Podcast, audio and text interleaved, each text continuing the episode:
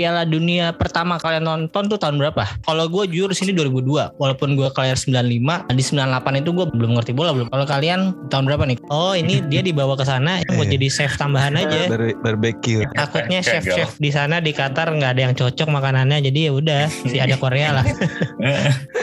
Inter sampai Piala Dunia terakhir selalu mengirimkan pemain dan pemainnya itu ada yang sampai final gitu. Makanya tahun ini nih semoga aja tetap ada nih karena menurut gue tim yang sekarang potensi semua nih Belgia, Argentina, Belanda ini banyak yang potensi untuk sampai final.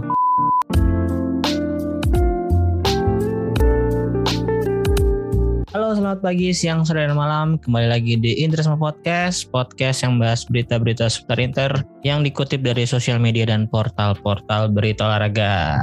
Nah, kali ini gue ngetek tanggal 18 November. Nggak kerasa nih, beberapa hari lagi kita akan merayakan atau ya kembali menonton sebuah pergelaran sepak bola terbesar di dunia yaitu World Cup yang kali ini diselenggarakan di Qatar ya, negara Timur Tengah ini kalau nggak salah pertama kalinya ya World Cup diselenggarakan di negara Timur Tengah gitu. Dan kalau gue rasa sih ini gue gua nggak tahu nih kalian juga atau yang lain juga uh, euforianya atau vibe-nya ini kurang ya kalau menurut gue yang tahun ini. Entah kenapa mungkin karena jalan di tengah-tengah liga gitu atau karena memang negaranya yang bukan negara sepak bola jadi kurang kalau menurut gue. Nah, karena itu gue mau coba tanya-tanya teman yang lain juga nih. Kebetulan kali ini gue udah mengundang. Uh, Sebenarnya teman-teman ini udah pernah hadir di podcast gue uh, tepatnya di season yang lalu dan kita membahas tentang rapor pemain-pemain Inter dan uh, Internya secara keseluruhan. Dan untuk pendengarnya cukup banyak nih. Uh, gue kemarin sempat ngepost episode dengan mereka ini masuk ke top 5 episode yang banyak didengerin nih. Jadi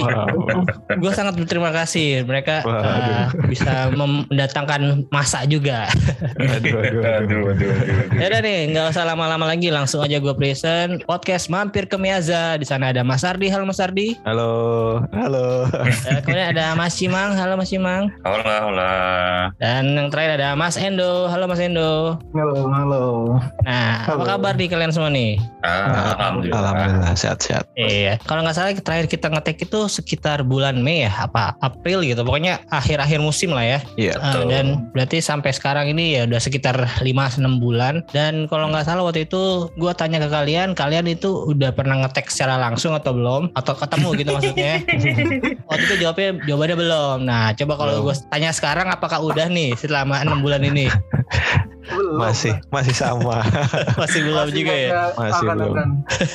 ya mungkin di momen apa besok kan Piala Dunia kalian bisa nobar-nobar bareng terus ketemu bareng ngetek podcast langsung ya kan siapa tahu bisa tuh nah Mm-mm. Kalau kita bahas ke Piala Dunia nih, gue pengen tanya eh, masing-masing dulu dari kalian. Piala Dunia pertama paling pertama kalian nonton tuh tahun berapa?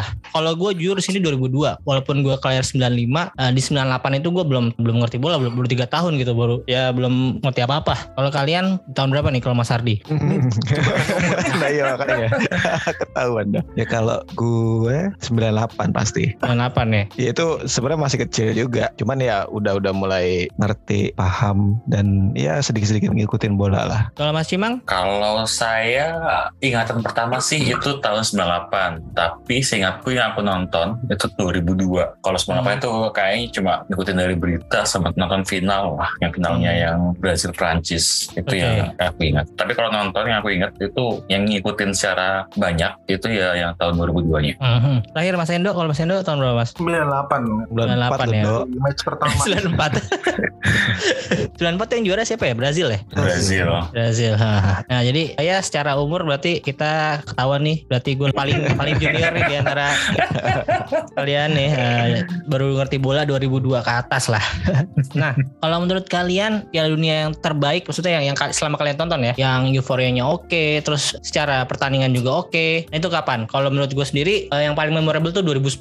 Selain soundtracknya juga oke, eh, negaranya juga kan di Afrika Selatan ya. It- Itu pertama kali juga atau enggak? Tapi ya mungkin di umur-umur segitu ya gue lagi seneng-senengnya banget sama bola. Jadi itu yang paling memorable bagi gue. Kalau kalian gimana? Terbaik ya. Kalau buat gue terbaik itu 2002. Oh, Karena 2002 ya. nontonnya nggak perlu malam-malam. Oh iya ya di Jepang ya soalnya Jepang Korea ya. Jepang Korea kan Oh, cuma iya. udah dua jam kan. Jadi Hmm. pulang haji bisa nonton bola. Haji. Next ke Mas Cimang Kalau yang yang lagunya Ricky Martin itu tuh tahun berapa ya? 98. 98. 98. Yang tahun 2002 itu lagu siapa ya? Anastasia Oh, Anastasia Boom kalau dari hype sih kayaknya lebih nge-hype yang tahun 2010 ya emang ya. Cuma kalau menurutku ya tahun 2002 itu juga mungkin karena ada Ronaldo ya. Hmm. Dan, Iya. dan dia menang. Jadi menurutku ya 2002 juga yang paling berkesan sih. Tapi kalau dari secara hype itu yang tahun 2010 sih. Sampai saat ini kan lagunya Shakira itu kan masih belum bisa terkalahkan kan. Kayaknya lagu Piala Dunia paling awet lagu itu. Hmm, Oke, kalau Mas Endo, Nah, kalau hype ya, hype gue gak tahu ya, karena kita kan cuma nonton dari layar kaca Hmm, gitu. hmm. Mm. Kalau gue pribadi, menurut gue paling the best ya 2002, karena jagoan gue menang. Oh, Brazil ya. Brasil. Dan ngomong-ngomong Brazil, hari ini nih tepat di mana Ronaldo akhirnya pindah ke Real Madrid. Tadi gue sempat baca di, di Instagram Inter IDN kalau nggak salah. Jadi ya hari patah hati beberapa Interisti lah. Banget. Eh, banget. karena kan si Ronaldo itu lama banget di Inter tapi cedera mulu ya. Terus ah- Mhm. akhirnya di Mhm. Piala Dunia mereka bisa main jadi pemain terbaik juga. Tapi setelah itu karena ada cekcok juga sama Hector Cooper atau maksudnya ada perselisihan jadi makanya diputuskan untuk dijual oleh Morati. Nah, kalau tadi gue bilang di awal-awal kalau Piala Dunia ini yang tahun ini kayaknya kurang oke nih vibe-nya nggak kerasa. Nah, kalau menurut kalian sendiri itu sama nggak sih sama yang gue ucapin tadi? Eh, kalau dari hype sih jelas sih karena biasanya kan kita melihat Piala Dunia itu kan setelah musim berakhir kan jadi konsentrasi kita itu sudah sudah selesai tuh kita udah selesai dengan kompetisi liga Ah, mungkin salah satu faktor utamanya karena di tengah-tengah liga ya, di itu yang sangat tidak normal gitu untuk menggelar suatu pagelaran besar level internasional di timnas ya di tengah-tengah musim tuh kayak kayak sebuah anomali gitu. Jadi kayak orang-orang tuh lagi asik-asik liga terus dipotong sama Piala Dunia. Jadi belum sempat perhatian itu, maksudnya eh, perhatian itu masih di liga, tahu-tahu langsung dalam waktu seminggu pindah ke pagelaran Piala Dunia gitu loh. Terus sama kalau menurut gue satu lagi sih karena ya memang banyak kontroversi ya Piala Dunia kali ini. Hmm. Jadi kayaknya ya memang sangat kurang sangat kurang kita rasakan sih gempitanya Piala Dunia itu di tahun ini. Oke. Kalau menurut Endo apa yang nih yang yang bikin kurang? Ada yang mau ditambahin nggak? Ya kurang lebih sama kayak Sardi sih ya tadi karena emang ada selain kalau gue nggak salah ini karena pertimbangan cuaca di sana juga ya. Hmm. Katakan di sana kalau pagi atau sore itu panas dan kalau malam itu ekstrim dingin gitu kan. Terus ya ada pandemi juga kan. Jadi sempat kompetisi untuk kualifikasinya kan molor juga. Ya terus ya mungkin tadi juga Mas Aldi tadi bilang ya kalau emang tuan rumahnya pun istilahnya belum mempunyai basis fans yang besar gitu. Jadi ya Mm. mungkin kurang ya kalau buat secara marketing orang non sepak bola gitu. Dan kabarnya juga ini gue gak tahu benar apa salah banyak buzzer-buzzer di sana yang ditugasin untuk apa ya kayak ya memeriahkan acara ini gitu. Jadi perlu perlu buzzer mereka untuk narik-narik masa gitu. Bahkan kemarin ada berita itu ya yang apa orang bayaran buat pawai ya. Iya, katanya baju Brazil, dibayar untuk Argen, nonton iya. juga mau. Eh berapa gitu pokoknya dari Iya. luar negeri.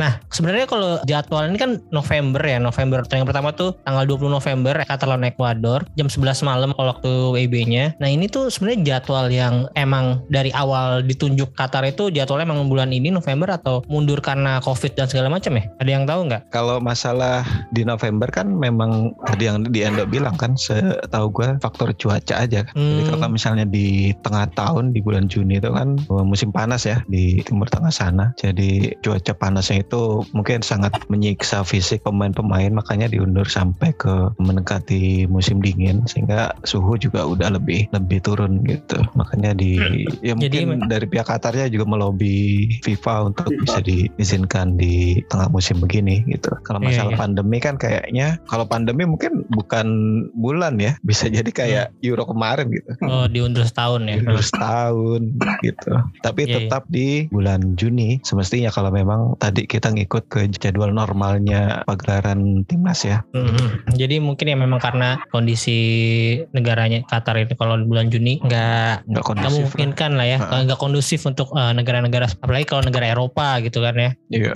Tadi gue juga sempat ngeliat tweet atau konten Instagram kalau kan udah ada beberapa tim-tim negara yang udah ke sana ya, udah udah berangkat ke sana dan melakukan pertandingan uji coba di sana. Nah itu ada cuplikan-cuplikan tuh mereka sampai sampai ya ke blower gitu ke kipas angin. Pas lagi cooling break bener-bener kayak kepanasan banget. Padahal juga mainnya malam itu gue ngeliatnya cuplikannya. Iya, iya. ya jadi ya gue nggak tahu nih akan mempengaruhi kualitas mereka secara individu maupun tim apa enggak nih untuk untuk tim eh, Eropa yang biasa main di cuaca dan temperatur yang lebih rendah gitu lebih dingin. Next nih kalau untuk kalian nih untuk eh, mampir ke Miyaza di jeda internasional di Piala Dunia ini ada kegiatan nggak atau ada sesuatu yang spesial Kalau yang spesial apaan ya Be? Kayaknya ya kita paling cuma mengikuti Piala Dunia sih dari layar kaca. dan ngegibah di grup ya. Iya. Kita udah langganan mau- ini ya belum udah langganan video.com ya belum Udah. Udah, udah. Soalnya Nah. kayaknya nggak bisa pakai yang platinum biasa ya, harus di upgrade lagi ya ke Iya. paket yang Piala Dunia itu. kan nggak ada yang beli paket platinum kayak Liga Inggris kayak. Nggak ada. Mahal. Diamond ya gitu ya? Iya, Diamond ya Kita kalau. IPL ya. Nah, kalau gitu di tahun ini Inter kembali mengirim beberapa pemainnya ya. Walaupun bukan yang paling banyak di Liga Italia juga, karena yang paling banyak kalau nggak salah Juventus dengan 11 pemain. Dan kalau secara Oh, 11 ya? 11 main Juventus ya. Dan secara kalau global tim yang paling banyak tetap dipegang oleh Bayern Munchen ya. Klub-klub Alsat juga Al itu eh, salah satu yang penyumbang pemain paling banyak. Tapi Inter kali ini hanya enam pemain aja. Setelah baru hari ini tanggal 18 dikabarkan Hwakbin Korea dicoret oleh timnas Argentina karena mengalami cedera lutut. Nah, gimana nih? Korea dicoret gimana perasaannya? Ada yang kecewa kah? Mas Ardi gimana Mas Ardi? Kaget tapi tidak heran. Udah terprediksi ya maksudnya ya gimana ya? Kakinya itu loh. Kenapa kakinya be? Ya mau dibilang kaki kaca ya faktanya begitu. Eh, Emang kaca. Main, iya main bentar, Cedera. cederanya lama. ya. Padahal gaya mainnya nggak terlalu eksplosif ya. Iya.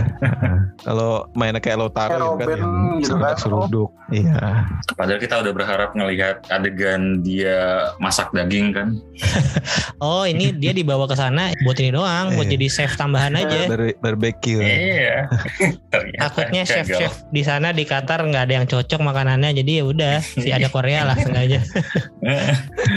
Dan selain Korea nih ada satu pemain Inter juga yang timnya lolos ke Piala Dunia tapi nggak dibawa yaitu Robin Gosens. Robin Gosens kalau menurut gua ya kalau secara dari penampilan di Inter memang nggak memuaskan dan mungkin itu jadi salah satu pertimbangan uh, pelatih Jerman juga untuk nggak membawa dia. Tapi kalau dari permainan tim Jerman sendiri se- sebenarnya itu Gosens tuh diperlukan nggak ya? Gimana kalau menurut Mas Hendro? Gue jarang nonton Jerman sih, tapi kalau yang terakhir gue nonton emang kayaknya udah jarang kepake ya. Karena kemarin dia juga lumayan cedera panjang juga kan waktu di Atalanta kan. Mhm. Dan sekarang siapa ya back kirinya, back? Coba udah- kita lihat. Jerman squadnya ya. Kalau untuk defendernya mereka ada Thilo Kehrer, Niklas Sule, Lukas Klosterman, Christian Ganter, Armel Bela Koshap, David Raum, Kayaknya ganter kali ya. Mm-mm. Mungkin Iya. gantar. sudah Ginter. Nah, kayaknya mereka mainnya juga maksudnya nggak nggak pakai wingback kan kalau kalau Gosen kan memang posisi wingback ya. Iya.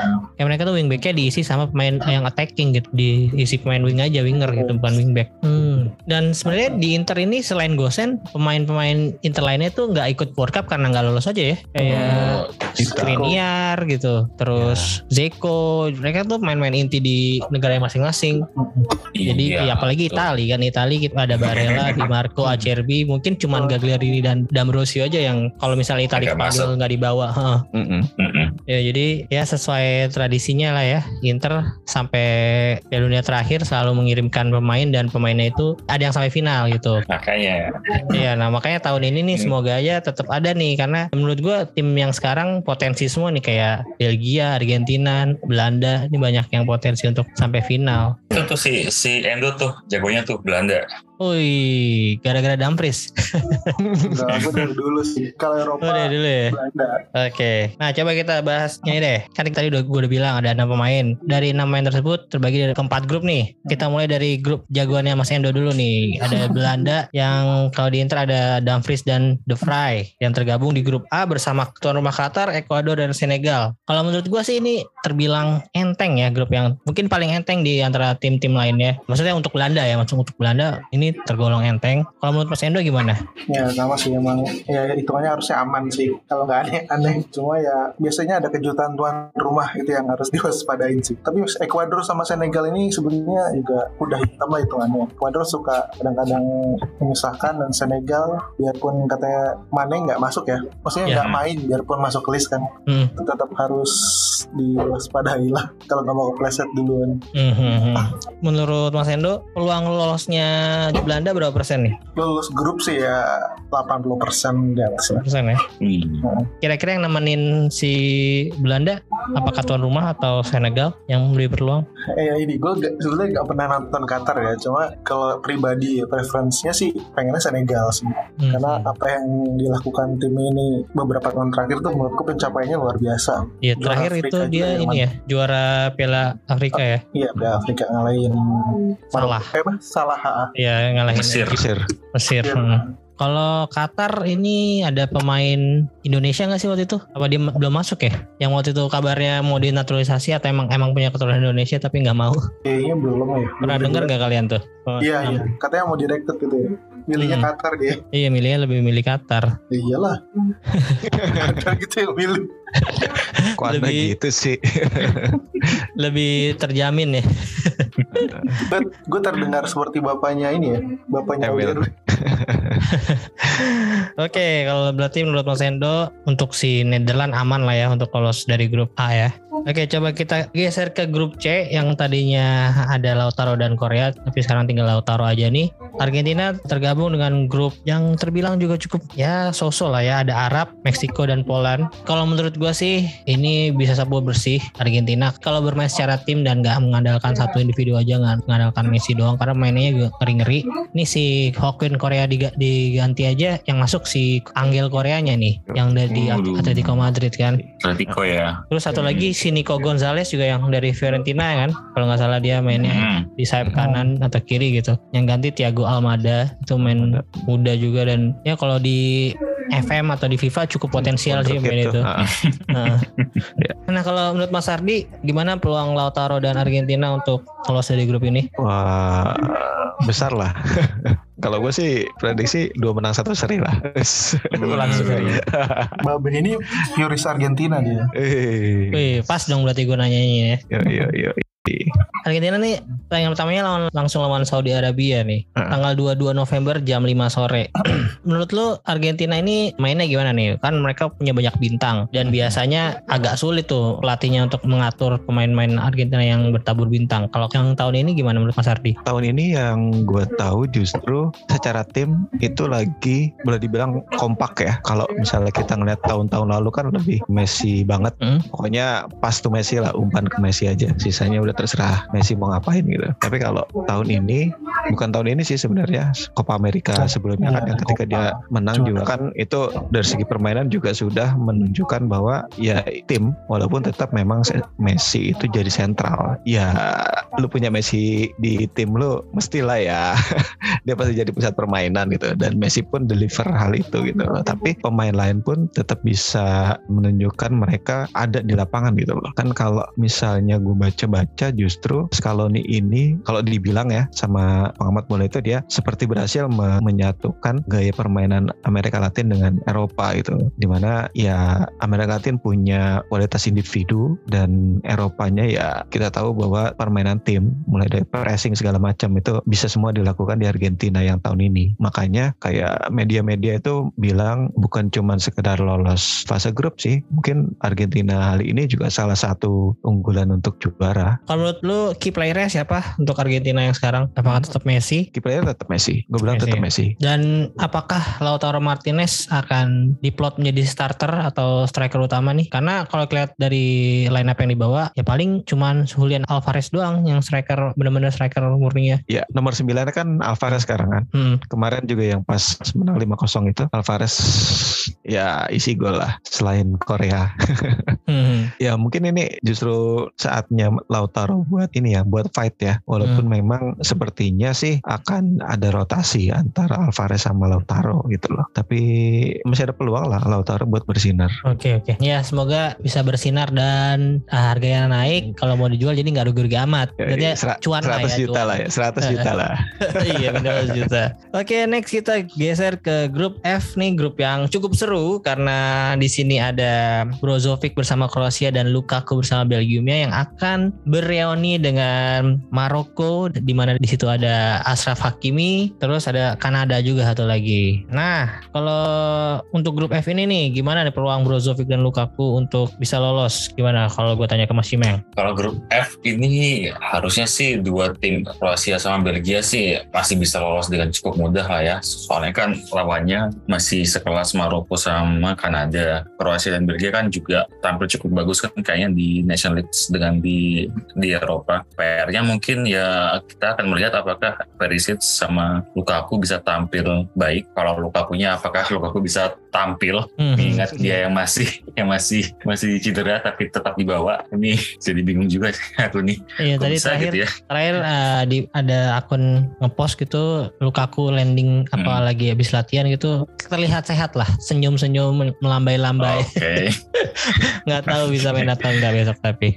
Karena dia masih main tanggal 24 berarti minggu depan ya Hmm. di Iya. depan ya siapa tahu seminggu ini bisa bisa membuat dia lebih siap kan ya tapi Iya. kan Belgia juga kita harus sadari dia punya pemain-pemain yang bagus ya ada De Bruyne De Bruyne, terus ada ada yang itu yang dari Milan CDK oh ya CDK tapi dia juga belum Ah. belum belum pulih-pulih amat katanya juga si CDK. Oh, terus ada yang dari Leicester City, ada si Yuri Telemans, itu juga lebih bagus. Ya, squad Belgia ini sih masih bisa lah untuk sekedar lolos fase grup dengan relatif mudah. Terus ya rivalnya yang Kroasia juga squadnya kan juga bagus-bagus ya. Ada Modric, Perisic, Brozo. Squad Kroasia kan merupakan pemain-pemain yang main di tim-tim besar lah ya. Jadi masih bisa lah mereka untuk lolos dan melihat Luka Modric yang masih masih bagus bakal menarik sih ini apakah dengan Modric Brozovic ini nanti bisa membawa Kroasia ke fase fase fase penyisihan dengan lebih jauh. Oke, kalau untuk Lukaku sendiri, kalau misalnya belum bisa main, kayaknya striker yang akan menggantikan si Batshuayi atau si ini Origi, Origi nggak dibawa ya Origi? Origi kalau Kayaknya sih nggak dibawa deh. tadi sih nggak ada si Origi tadi Michi. Heeh. Michi Batshuayi Iya, berarti Batshuayi paling ya yang Mm-mm. jadi striker tunggal di depan. Kalau ke Kroasia, apakah Brozovic ini akan tetap menjadi tumpuan lini tengah bersama Modric dan Kovacic secara reguler gitu atau dia hanya pelapis saja nih? Mungkin ini agak tricky sih, soalnya kan biasanya kan Piala Dunia itu kan dilakukan setelah musim baru kan, jadi Hmm. ada fase satu bulan untuk mempersiapkan tim biar biar disiapkan. Nah kalau sekarang kan cuma satu minggu nih, dan Brozovic Hmm. juga di Inter baru dapat jatah bermain pa- paling nggak sampai satu jam kan dia kan Ya. setelah Hmm. setelah dia cedera. Jadi Hmm. mungkin ya aku nggak tahu sih seberapa intens, seberapa siap dia nanti di fase grup. Mereka mulai main kapan ya? Kroasia Kalau- itu Kroasia akan menghadapi Maroko langsung di tanggal 23 November jam 5 sore. Hari Rabu November ya, berarti ya. hari Rabu ya. Kalau memang siapa mereka bisa dilakukan dengan lebih matang sih harusnya Brozovic bisa tetap menjadi tumpuan sih. Dia Hmm. yang di holdingnya, Kovacic dengan Modric yang agak lebih advance-nya gitu. Iya iya. Iya, tapi kalau menurut gue yang sekarang nih buat Kroasia nih yang kurang memang striker karena yang striker yang dibawa hanya sekelas Ande Kramaric, terus ada mantan main Inter juga Marco Livaja Hmm. Dan satu lagi Hmm. siapa gitu. Kayaknya memang eh, Kroasia lagi kekurangan striker ya. Terakhir di waktu tahun 2018 pun itu yang jadi striker kalau nggak salah Rebic atau Kalinik bahkan. Ya, uh, kan Hmm. mereka di, di 2018 kan malah bertumpunya pada si Ivan kan. Iya, yang- Ivan Perisic yang jadi Uh, uh, motor dan kalau nggak salah top skor juga top skornya Kroasia gitu. uh, uh, uh, uh. Oke, tapi untuk kedua tim ini, maksudnya kedua pemain Inter, Brozovic dan Lukaku, peluang lolosnya berapa menurut Mas Simeng masing-masing? Masing-masing sih harusnya ya 80% masing-masing lolos sih. Oke, berarti sejauh ini tiga tim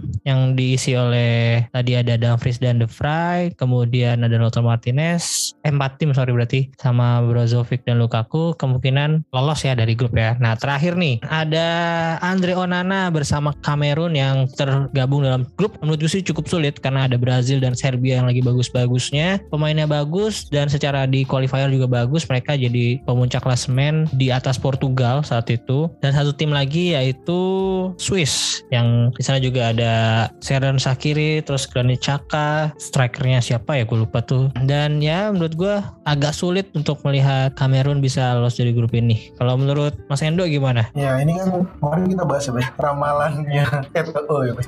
Kamerun bakalan juara tahun ini.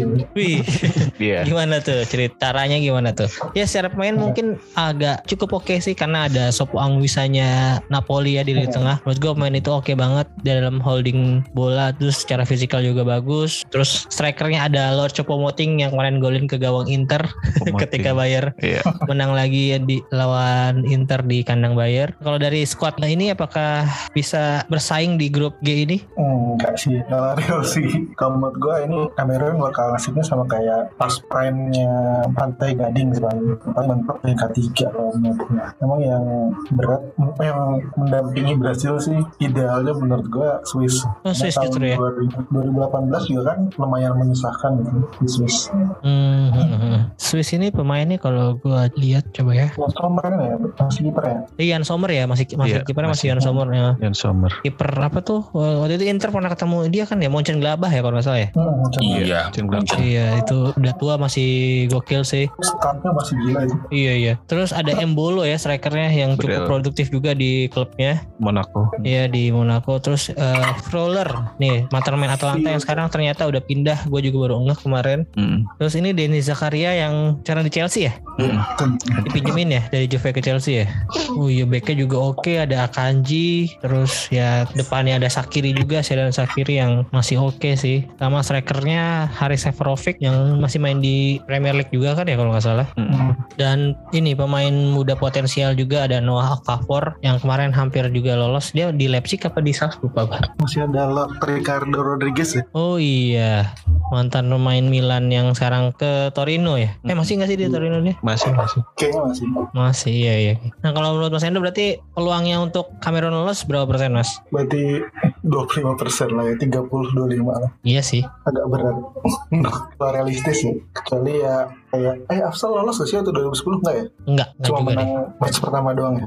Heeh. Afsal itu ingatku tuan rumah pertama yang nggak lolos fase grup. Iya, yang menang pertama doang kan, menang match Hmm. pertama. Mungkin ya kayak gitulah, peringkat 3 lah minimal. Yang golin Sabalala tuh nomor 8 dulu.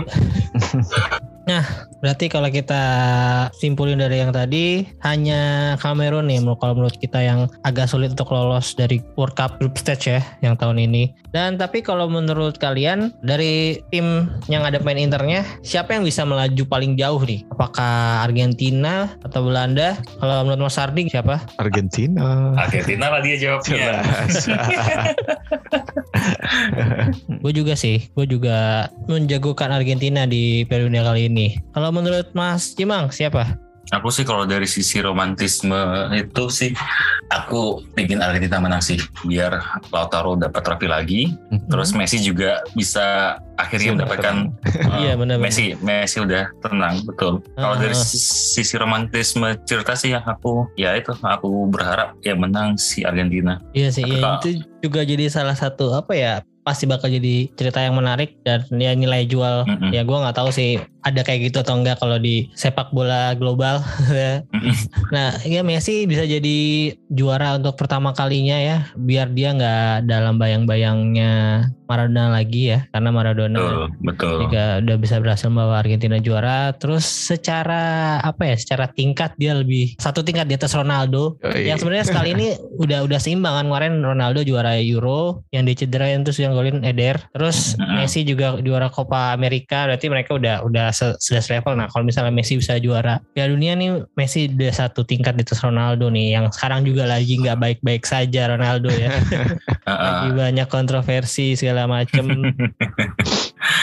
Dan ini sih perlu diperhatikan juga bahwa musim ini Messi lagi menggila juga di Paris. Hmm. Lagi balik ke fase fase dia yang paling bagus. Udah 26 gol assist kan.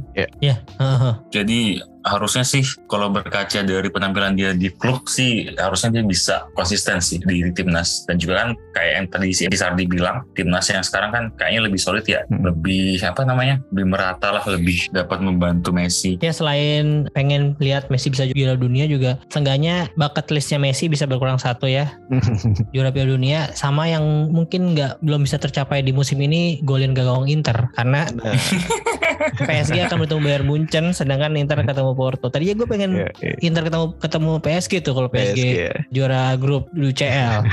Biar seenggaknya Messi tenang lah. Kalau pensiun udah tenang bisa golin gawang Iya, Inter gitu.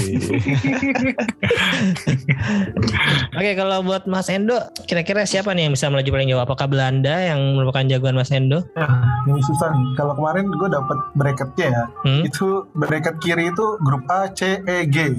Grup A ada Oh. Belanda, grup C Argentina tuh. Hmm. Grup E ada Spanyol, ada Jerman, ada terus grup G gitu, Brazil gitu.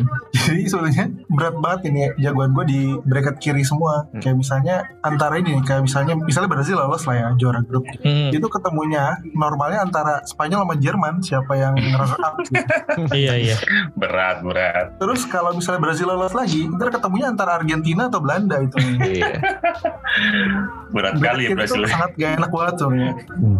Ya tadi gue bilang karena gue senang Inter, gue senang bola, kayaknya gara-gara Ronaldo gitu. Jadi ya ke sini sininya ke bawah Brazil. Dan gue sedih sebenarnya sama Neymar lah menurut gue. Dia waktu 2014 itu masih Neymar lah, masih pemain bola gitu sebelum Hmm. jadi artis. Gitu. Oh. Dan udah ini menurut gue last dance-nya dia lah terakhirnya. Mudah-mudahan sih bisa juara biarpun berat gitu kan ya. karena ya kalau teman-teman juga kayaknya udah pada tahu ya backnya agak serem lah tahun ini apalagi full backnya gitu dua rival ya kanan kiri Danilo sama siapa Alexandro gitu. Alexandro. Oh. Nah, berarti berarti lu eh, Mas Endo ngeju- eh, ngejagoin ini nih Brazil di tahun ini sebenarnya ya. Walaupun nggak ada pemain internya berarti lu jagoin Brazil ya. Oh, kalau Mas Ardi kan jelas nih, walau ada nggak atau nggak ada main Inter tetap Argentina tadi. Kalau Mas Cimang, tim mana Mas yang dijagoin sebenarnya Mas? Di luar kalau nggak ada pemain internya lah, bebas milih siapa. Aku sih kalau terkait Piala Dunia sih nggak gitu ada jagoan sih soalnya kan kalau negara aku nggak bisa menjagoin negara apa pun Hmm. selain selain selain negara kita apa ya Nasionalis sekali Anda. gimana ya rasa keterikatannya itu nggak ada gitu loh kayak Hmm. yang ngapain nonton negara lain gitu loh paling ya aku mendukung negara yang ada yang ada pemain pemain Dukung internya lain kenapa emang lu ngapain dukung klub lain nah itu nggak tahu dia kalau setahun ini sih ya kayak aku bilang tadi aku berharap yang menang Argentina Argentina ya. Hmm. Oke. Sama sih kalau menurut gue pribadi juga tadi udah bilang Argentina juga selain ada Lautaro, ada Messi dan memang dari dulu selain Itali ya Argentina yang gue jagoin di Piala Dunia ya karena Italinya juga sekarang gak lolos ya hanya kita bisa bertumbuh ke Argentina bisa menyumbangkan satu nama yaitu Lautaro untuk jadi uh, finalis Piala Dunia lagi untuk Finalis. me- Apa ya? Melahirkan tradisi. Ya, meneruskan tradisi pemain Inter yang lolos ke Piala Dunia. Selain selain ada Bayern Munchen juga ya, yang Iya, sampai saat betul. ini juga bersama Inter menyumbangkan pemain-mainnya di laga final. Nah, untuk Piala Dunia tahun 2022 kali ini kabarnya menjadi Piala Dunia terakhir dengan konsep atau dengan format 32 tim. Untuk di 2026 itu kabarnya nanti yang lolos ke fase grup ada 48 tim nih. Mereka terbagi menjadi 16 grup, terus masing-masing grup lolos dua tim. Nah, dua tim itu berarti jadi ke 32 besar. Nah, kalau menurut kalian apakah dengan format yang baru nantinya akan lebih seru atau gimana? ya menurut gue itu sih lebih ke pertimbangan cuan aja sih ya duit bos Iya. Iya, gue tidak melihat suatu. Nah, menurut gue ya memang kuota masing-masing benua ini sebetulnya masih berat sebelah ya, tapi ya kan ada tren prestasinya gitu. Tapi kalau menurut gue tadi dari mana 48 terus jadi los 32 tuh kayaknya terlalu panjang gitu. Dan mudah-mudahan juga sih ya nggak membuat pemain capean ya nanti kan itu lumayan gue bilang bisa dua bulan mungkin bisa dua Iya. bulanan gitu ya biarpun empat tahun sekali sih gue sih menurut gue cuma pertimbangannya cuan aja nggak ada yang lain Iya iya karena hostnya hostnya itu ya negara adidaya hostnya itu United States, Kanada dan Meksiko tiga negara nih. Kalau untuk Mas Ardi gimana? Apakah dengan konsep yang baru bisa lebih seru atau kan berarti satu tim kemungkinan paling sedikit main cuma dua kali nih. Berarti udah latihan capek-capek terus mungkin tim-tim yang dari Afrika jauh-jauh ke Amerika. Apakah gimana ya akan lebih kompetitif atau malah lebih nggak merata gitu? eh dengan sedikitnya suatu tim bertanding bisa jadi mereka bakal lebih fight ya mungkin karena ya kesempatan mereka untuk meraih poin atau lolos itu kan menjadi lebih sedikit kesempatan chance-nya gitu bisa jadi mungkin akan ada makin banyak pertandingan makin banyak kejutan lah mungkin tapi ya balik lagi kembali nanti ke kondisi timnya seperti apa kalau misalnya tim-tim yang berlaga di Eropa dengan jadwal yang begitu ketat bisa jadi justru malah berdampak kepada fisiknya mereka sehingga nggak maksimal mereka ketika berada di turnamen. Itu itu juga kan satu hal yang bakal bikin turnamen itu menjadi tidak menarik gitu. Ketika pemain-pemain terbaiknya justru malah tidak perform atau bahkan cedera duluan pulang duluan gitu kan. Ya banyak plus minus lah. Tapi kalau gue sendiri sih kayaknya nggak terlalu sepakat untuk terlalu banyak tim ya. Hanya sekedar untuk mengakomodir gitu. Karena ya kalau misalnya lu masuk ke Piala Dunia berarti ya udah yang tersaring terbaik gitu loh. Jadi ya nggak perlu lagi lah ditambahin kuota-kuota untuk sekedar mengakomodir. Oke, nah terakhir kalau Mas Cimang nih sebagai orang yang nasionalis kan dengan 48 tim ini akan membuka peluang negara-negara Asia lainnya atau negara Oceania yang kuotanya lebih dikit akan nambah nih. Dan Hmm. kemungkinan juga kan berarti peluang Indonesia akan lebih besar. Nah, lu dengan Hmm. format yang baru ini lebih setuju atau enggak? Walaupun dengan format yang baru ini secara matematis Indonesia bisa punya peluang yang lebih gede, tapi itu kan kayak semacam kita mengorbankan pemain lain hanya untuk apa ya memperbesar peluang yang juga sebenarnya nggak gitu gede-gede amat. Jadi kalau kita melihat Piala Dunia yang yang bermain 48 tim kan yang kayak Endo bilang tadi kemungkinan bisa berjalan selama dua bulan. Terus kita juga harus mempertimbangkan kalau di Eropa itu kan format Liga Champions kan juga berubah Hmm. yang Makin di mana makin panjang juga, makin makin banyak juga permainannya. Itu bakal riskan sih bagi para pemainnya. Itu butuh apa ya? Kayak bisa dibilang itu kemungkinan pemain cedera itu akan meningkat dan itu bisa berdampak kepada atraktivitas Piala Dunia itu sendiri. Aku sih lebih setuju malah kayak gini aja nggak apa-apa deh dengan format yang kayak sekarang atau kalau mau ya di diperkecil lagi. Soalnya para pemain bola itu kan bukan robot kasihan loh justru main bola hampir tiap tiga hari sekali. Itu Iya, iya. gimana? Sedikit sedikit itu dah sedikit SJW Iya iya sih. Ya menurut gue juga format yang sekarang udah merupakan yang terbaik ya karena satu grup empat tim itu ya idealnya emang seperti itu ya di mana-mana betul ya. betul. Liga Champion di Piala Dunia kan kalau di Euro di Euro kan dia cuman grupnya cuman 6 gitu kalau nggak salah. 24 tim kalau nggak salah ya. 24 tim terus. Grupnya 6 tapi tetap 4 tim gitu. Ada runner up terbaiknya. Eh, eh peringkat tiga terbaiknya kalau nggak salah. Ya gue nggak tahu. Semoga semoga dengan format yang baru yang kayaknya sih udah udah resmi nih kalau gue lihat dari beberapa artikel ya ini udah 2026 akan mulai digunakan format itu. Ya sebagai penonton sepak bola ya gue cuma bisa berharap akan lebih seru dan pastinya secara apa ya secara permainan lebih atraktif dan ya ju- juga nggak mengesampingkan eh, keselamatan juga sih atau kesehatan para pemain-mainnya Mm-mm, mm-mm. kasihan sih itu loh si siapa? Si Korea nanti. Iya. Cedera terus dia. Masih main nggak tuh dulu? Sanchez apalagi Sanchez. Nah kalian main ini nggak FIFA Fantasy World Cup ada yang main nggak Gua enggak sama sekali nih nggak ada biasanya Cimeng Endo tuh fantasy football main Iya sih kayaknya gue main nanti deh. Besok paling sign up. belum ada yang buat squadnya nih Belum belum. Nih gue mau nge-share sedikit squad gue nih. Gue mau meminta saran dan komentar dari kalian bertiga nih. Kalau squad gue ini untuk kiper gue memasukkan kipernya Belanda yaitu Pasver. Gue nggak tahu dia sejago apa, cuman gue yakin Belanda dengan grup yang cukup enteng, mereka bisa lah clean sheet minimal dua kali kayaknya. Untuk back gue ada Dumfries, Tagliafico, sama Alexander Arnold. Untuk tengahnya gue ada Leroy Sané, Marcelo Brozovic, Kevin De Bruyne, Kop Meiners, sama Perisic. Depannya ada Messi sama Lautaro Martinez. Terus cadangan gue masukin Onana, Alex Teles, Marquinhos, sama ini pemain pemain Denmark yang main di Atlanta yaitu Ras, Rasmus Højlund. Coba dari pemain-pemain yang tadi, pemain mana yang harus gue ganti dan siapa yang kira-kira harus gue masukkan nih? Coba Mas Endo yang biasa main fantasi football Nah, ini gue juga peringkat bawah biasanya kalau main gini-ginian. Coba gue minta sarannya mas, siapa kira-kira yang bakal mendulang poin nih di kayak gue gak dengar Portugal ya kayaknya. Iya nggak dengar Portugal, eh nggak gue masukin.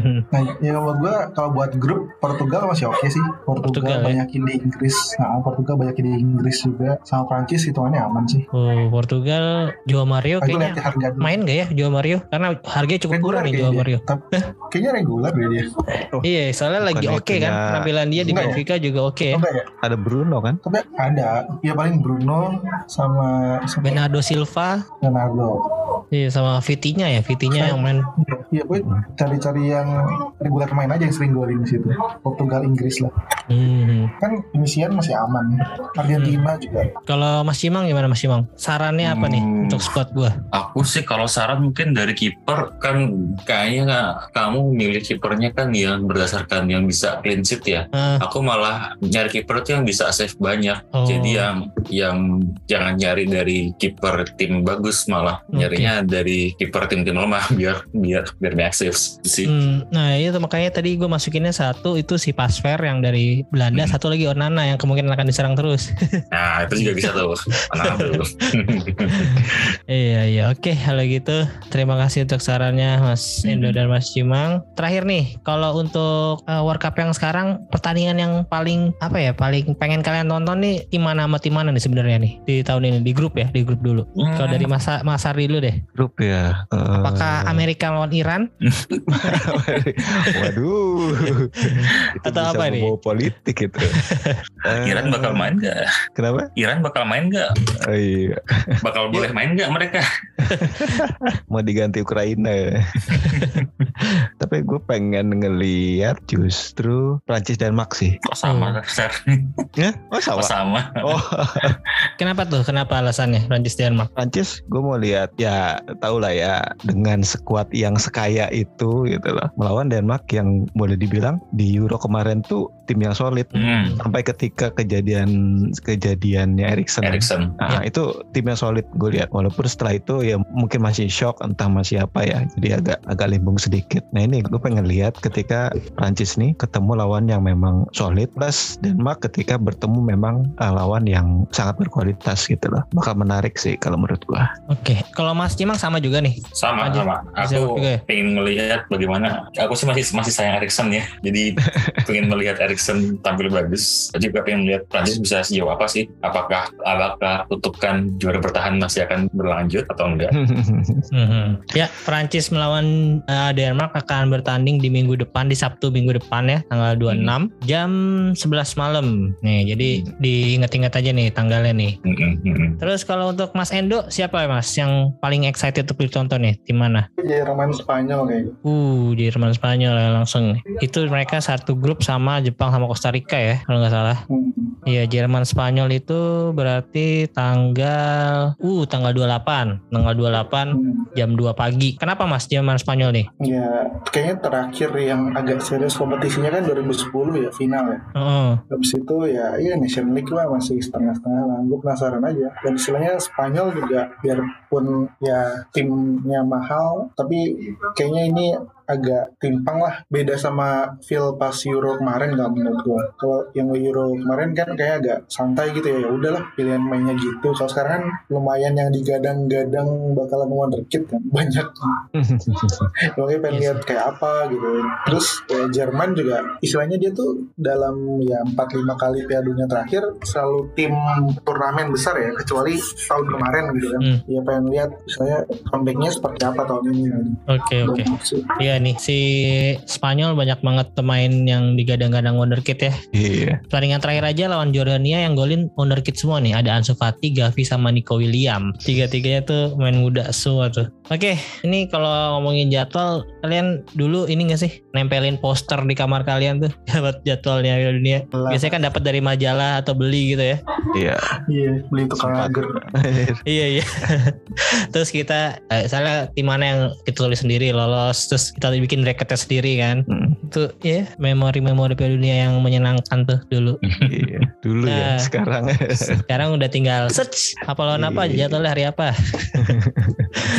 Oke, dan buat teman-teman juga yang mau lihat jadwal pemain-pemain Inter bertanding kemarin di sosial media di Instagram atau Twitter, gue udah ngepost tuh. Jadi ada jadwalnya Argentina, Belanda, Belgium, Kroasia sama Kamerun. Kalau kalian nggak mau ribet nyari-nyari di Google, kalian buka sosmed aja terus di save atau di screenshot, masukin ke galeri HP kalian biar ya nggak ketinggalan tiap ada pemain Inter yang main di Piala Dunia. Oke, mungkin untuk episode kali ini segitu aja pembahasan kita Mas. Makasih banyak untuk Mas Ardi, Mas Endo sama Mas Cimang yang udah menyempatkan untuk ngobrol bareng lagi nih. Sama-sama. Sama-sama.